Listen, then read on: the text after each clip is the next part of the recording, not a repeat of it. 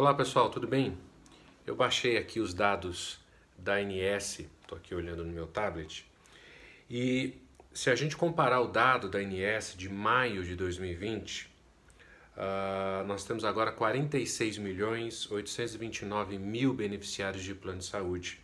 Se a gente comparar esse número com o início da pandemia, ou seja, março de 2020, nós tínhamos 47 milhões 113 mil beneficiários. Então, nós perdemos aí pelo caminho mais de 283 mil beneficiários de plano de saúde. Se a gente voltar no tempo, em 2014, 2015, que foi a última crise econômica, uh, haviam 50 milhões de beneficiários de plano de saúde e no meio do caminho perderam acesso 3 milhões de pessoas.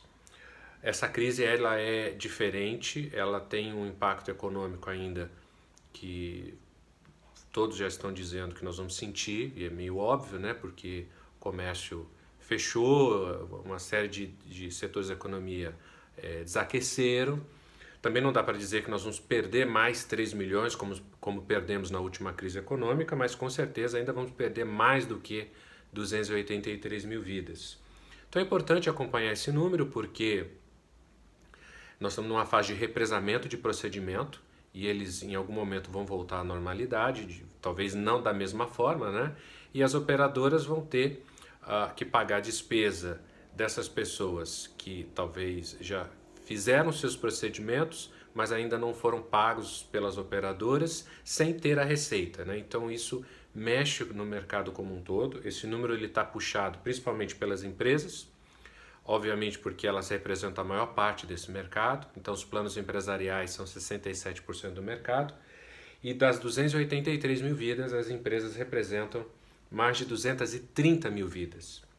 O plano individual perdeu 62 mil vidas, uh, e os planos por adesão ganharam 10 mil vidas, porque a pessoa perde o emprego, vai procurar um substituto enquanto ela puder pagar, né? mas uh, do que se perdeu do empresarial, só 10 mil vidas migraram para plano de adesão. Então é importante acompanhar esse número. A gente saiu desse número mágico que estava estabilizado em 47 milhões de beneficiários e vamos ver onde é que esse número vai estabilizar. Então você que já nos segue uh, nas nossas redes sociais da Arquitetos da Saúde, a gente vai continuar fazendo essa análise uh, e ver como é que isso impacta o mercado.